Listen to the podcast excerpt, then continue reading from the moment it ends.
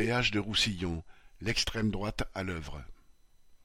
André Mondange, maire PCF du péage de Roussillon, militant ouvrier et ancien délégué CGT de la plateforme chimique de Roussillon, a été agressé vendredi 22 décembre à Avignon par des petites frappes d'extrême droite.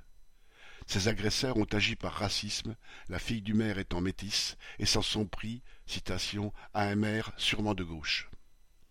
Ces petits nazis sont renforcés par le climat xénophobe entretenu depuis des mois avec les discussions autour de la loi immigration de Darmanin, à laquelle la surenchère raciste autour du bal mortel de Crépole dans la Drôme est venue s'ajouter.